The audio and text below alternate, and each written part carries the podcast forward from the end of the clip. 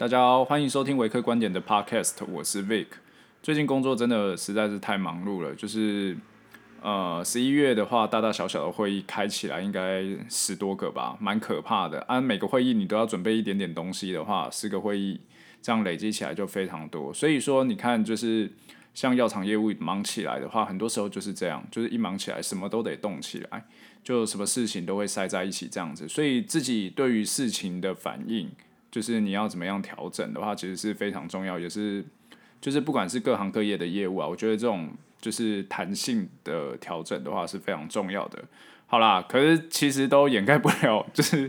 靠就是脱稿啦，脱稿的事实这样子。总之接下来应该会比较正常一点啊，就是因为蛮多事情也告一段落了，而且就是最近也算是遇到了一个人生算是蛮重要的抉择啦。我希望自己没有选错，那期待在这件事情上。可以对我的未来持续发酵这样子，那之后有机会的话再跟大家分享。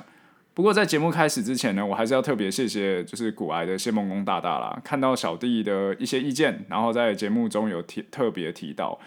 那也可以在他的 Telegram 社团里面找到我，因为我其实蛮宅的，有时候也会上去看一下，看到想回的就回。那如果你有事真的想要问我的话，你也可以直接私讯我，或者是直接在上面 Q 我。反正就是希望自己可以帮助到大家啦。好，那今天想跟大家聊一下，就是后疫情时代疫苗出来之后，其实他们扮演着什么样的角色？其实疫苗的一些资讯出来之后，大家都有看到，就是各家的疫苗有效性大概都是在九十 percent 上下。不管是 Pfizer 跟德国厂商 Bio 啊、呃、BioNTech 合作的疫苗，或者是 Moderna 它的疫苗，都有看到这样的状况。除了新闻看到的状况外，其实大家。不知道去哪边看临床试验的综合结果的话，我这边提供一个方向啦。其实这些药厂的官方网站的新闻稿，他们就会是一个很好的工具，因为他们其实都把重点浓缩在里面。大家可以去 Pfizer 或者是 Moderna 的官网看看。我也会把那个这他就是他们呃这两篇分别针对疫苗所公开的是呃新闻稿，会直接贴在那个。FB 这集节目的底下留言。好，那这两篇新闻中，其实你可以看到一些蛛丝马迹啊。除了大家看到就是有效性一致以外，就是新闻常常跟你讲说啊，一个是九十 percent，然后一个是九十四 percent，那后来 Fiser 又说变成九十五 percent。其实第二个需要看的是安全性，也就是副作用。一个药物除了要有效以外，也要吃得下去或打得下去。假如说一个药啊，你吃下去就是恶心到爆炸，然后一直吐一直吐，那你这个其实的话，对整个治疗来讲的话，不是有帮助的。那这边的话，其实你从这篇新闻稿上面去看到的话，你会发现说，尤其是现在社会非常提倡生活品质的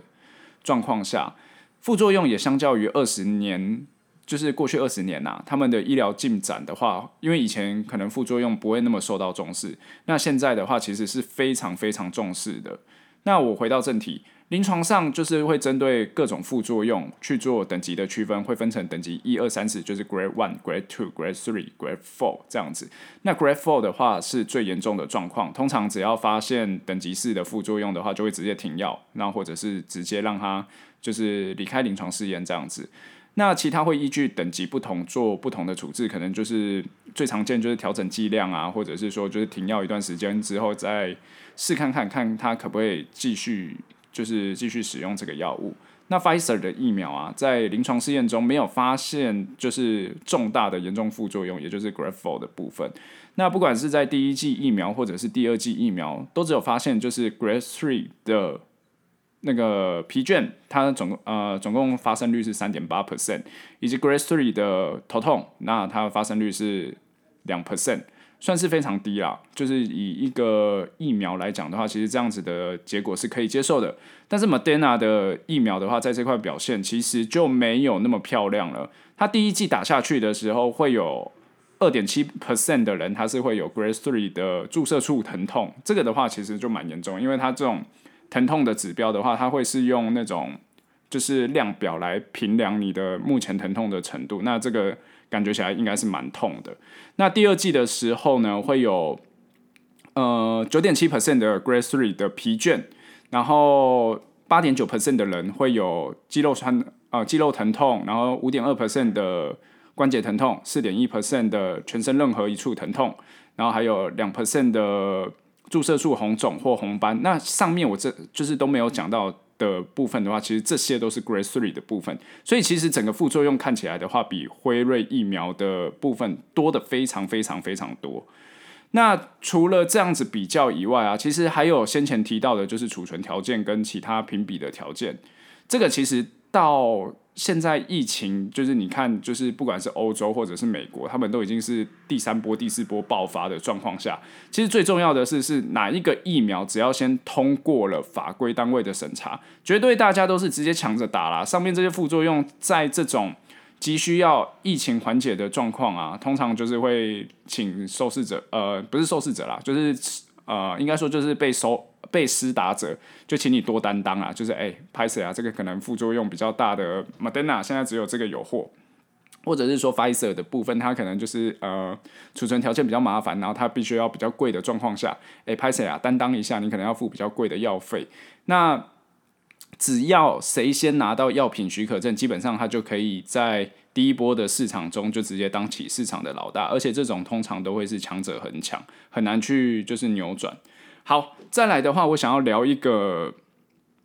蛮玄的东西啊，叫做群体免疫。群体免疫的话，这个事情其实在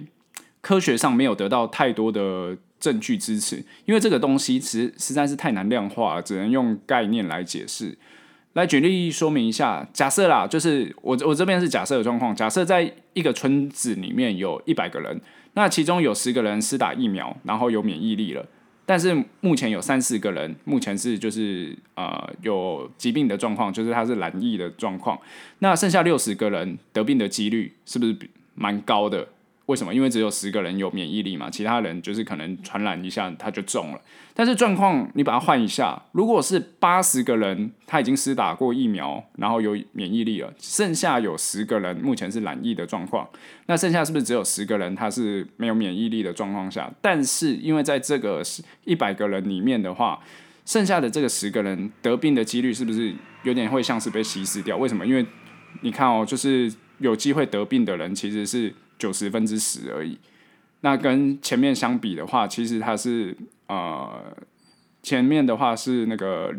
呃七七十分之六十嘛，其实就会有差。就是假如说他们染病的几率来讲的话，其实就会有差。所以呢，就是当免疫的人数呃当免疫的人数够多了，不管是染过病，或者是产生免疫力，或者是他施打疫苗之后有免疫力的，只要这样子对疾病免疫的人够多了，那它传染性也会被整个群体的免疫性压下来，那到最后这个疾病其实就会变成不再具有传染力了。这个就是很玄的地方啦。你就想说，哎、奇怪了，不是啊？还是有人会有机会得病啊？为什么？因为就是有些人就是他还没有免疫力嘛，啊，有些人就是他现在目前是中奖的嘛。那怎么样？他会不会就是传染到怎么样？这个就是有点像是说，就是好啦，假设。我跟你之间可能就是我们在一个两万人的都市里面啊，我们两个碰到的几率会不会高？其实不会，其实不会高啊啊！你假设我中奖啊，我要传染给你的话，我们也要碰得到才会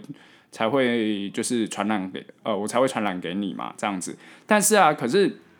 假如说全呃就是整个台北市的免疫状况很好的话，就是大家其实都有免疫力的话，那我可有没有机就是我传出去的机会大不大？其实就是会被整个。整个群体的免疫力，整个就会压下来。为什么？因为我就会没地，没有人可以传啊，传不出去啊。因为我可能身边的人基本上都有免疫力了，这样子。那或者是说，就过一阵子之后，其实我我的病也好了，那我我也变成有免疫力的人。那这样子的话，这个疾病的话，基本上就是就差不多被解决了啦。那达到群体免疫的小帮手，基本上就是免就是疫苗啦。除了一些离病过产生免疫力以外，那绝大部分的人其实目前还是有。我相信啊，大部分的人基本上就是还是没有对于武汉肺炎的这样子的免疫力，所以呢，提供大部分人免疫力就会需要疫苗。那最后达到群体免疫的话，这个疾病基本上就是直接被解决了，基本上也差不多了。好，那我讲到这里的话，其实我也想要来聊聊一下，就是。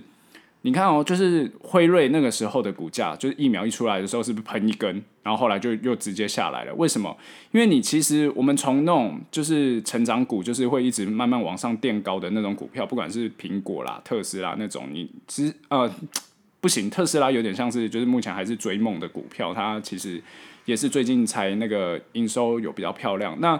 你看像那种成长股，像是 Apple 的话，它就是一直往上，一直往上，或者是 Microsoft，基本上它都是一直一直往上的，然后营收也都是看得见，可以有稳定向上的这样子。但是医疗产业的股票，我不认为它会是一个好的成长股的标的。为什么呢？因为往往一个临床试验，它要发酵的时间实在实在是太久了，有太多不可控的因素，有太多的药物会直接在临床一期或二期的试验中就直接 fail 掉了。那这些其实都还没关系，因为市场关注的力道不会到太大。但是第三期临床试验开奖的部分，其实。某个层面上来讲，基本上就是在赌博啦，因为你根本没有办法从那种客观的角度去评比过关的几率。相较于其他科技业的成长股，看到营收或财报有开出来的话，就可以直接看到，确切是的确这个公司是有赚钱的，那钱也有丢进，呃，也有就是被公司赚到，那股价就会上去。那药品产业很容易大起大落，因为消息面的东西基本上充斥在市场上，或者是你可以看到，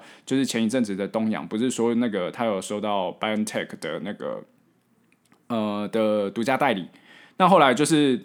一上去，然后就喷喷喷喷上去之后，但是又掉下来了，为什么？因为这种东西就是消息面的，到现在就是说又变成说什么啊东阳破局啊怎么样怎么样的，许多时间其实都是市场上是在随风起舞的状况下，那。也除非啦，你久久看到像那种合一研发出市场上有需求的产品，就是那个嘛，糖尿病足，之前也有介绍过，之前在我节目也有介绍过。那这样的产品其实非常非常的难得，久久才会有一个，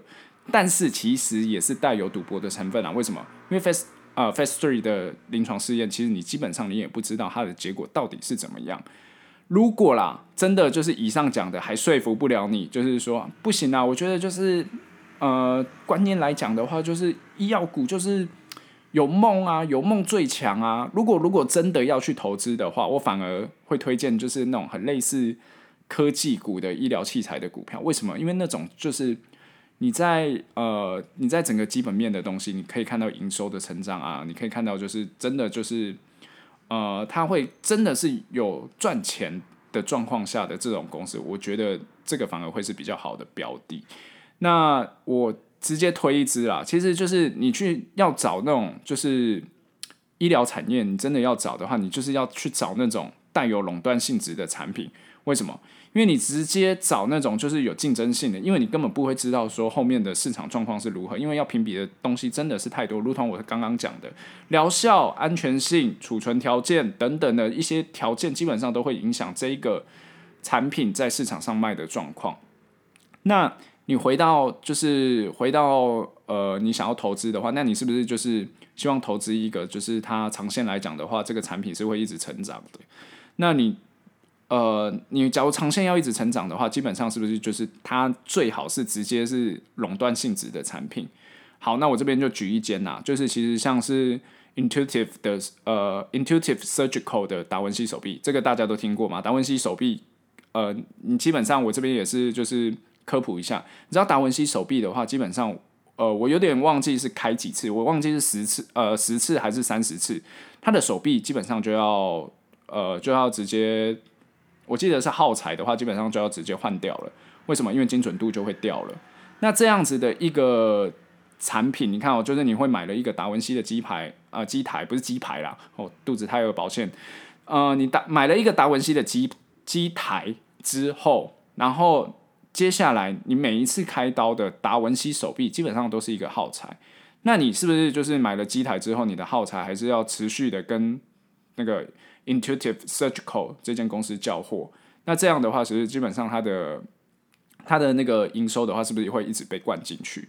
那就算呐，就算这一个产品目前其实它已经过专利期了，而且日本有真的有厂商做出来了，但是就发现说精准度上面。还是有差异，所以市场上买单的程度基本上啦，就是好。假设日本卖可能就是我我不知道它的价格，但是我假设就是它可能只有卖它的六成价格，但是精准度有差异，大家还会买单吗？其实不会哦，大家还是会去买单达文西手臂这样子。那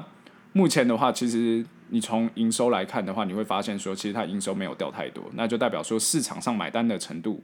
就是基本上还是偏向 Intuitive Surgical 这一块，那营收也是不断的灌进去。那你可以也可以看到说，就是它从二零零九年股价最低大概是三十一块美金左右，到现在股价你知道多少吗？你可以去查一下，现在很飞啊，就是从疫情结束到现在还在飞啊，就是它现在飞到七百三十一块美金啊，就是等于说接近十年的时间，它翻了二十多倍。那这样子的报酬，不知道你觉得如何啦？可是就是市场上有垄断性的产品，这种厂商基本上就是它的护城河够宽，基本上就会变成强者恒强的状况下，那这样一旦建立起来的。就是等于说，它的护城河是非常非常不容易被侵犯的。那它往往强的话，就会一直强下去。好啦，那最后的话，就是我来念一下 Apple Podcast 的留言。那我来看一下，我看一下哦。那我其实我最近啊，就是我觉得在，就是嗯，怎么讲？就是我其实，在自己。就是帮大家做做就是职涯规划，或者是你来问我问题的话，其实我都蛮开心的，因为我觉得就是在这样的状况下，就是往往你问的问题，我可能就是给你回答的时候，我自己也会醒思一下。那这种就是有点像是互助合作啦。你来问我问题，那我也会想一下，诶，我当初是怎么做的，然后会不会有更好的解决办法？那如果有想到的话，其实我都会一并提供给你。好，那这边的话就是有一则新留言，好，蛮少的，没关系，但是还是念一下。他是世红，然后他的标题是推爆，他说我是药学生，透过 Vic 大的解惑，我又更有动力了。好，谢谢你，那就希望你可以继续加油。好，那这期节目就到这边喽。如果你有任何问题的话，你就直接到 FB 留言，或者是就是直接私讯我都可以，或者是你到古埃的 Telegram 直接 tag 我。也可以，你想要 cue 我怎么样都可以，反正你找得到我就好了啦。那也欢迎你到 Apple Podcast 直接五星留言，就像呃世红这位网友一样，就是直接到直接到上面留言。那我，我有看到就会认真回。那这期节目就先到这边啦，谢谢，拜拜。